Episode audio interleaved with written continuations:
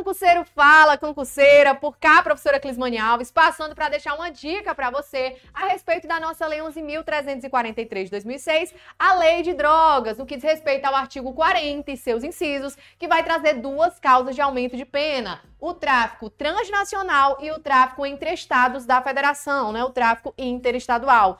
Nessas causas de aumento de pena, vai aumentar-se a pena de um sexto a dois terços nessas hipóteses aqui. Agora, será que é necessário que haja a efetiva transposição de fronteiras para que reste caracterizada a incidência da causa de aumento de pena? E aí, será que é necessário? A resposta é não, candidatos. De acordo com os nossos tribunais, é desnecessária a efetiva transposição de fronteiras para que reste caracterizado o de pena, sendo necessário somente a intenção de disseminar essa droga em outro lugar e ainda que seja possível comprovar por outros meios de prova a destinação dessa prova. Pegou o bizu? Pois é isso que você vai responder na hora da sua prova, tá bom? Tamo junto, até a próxima.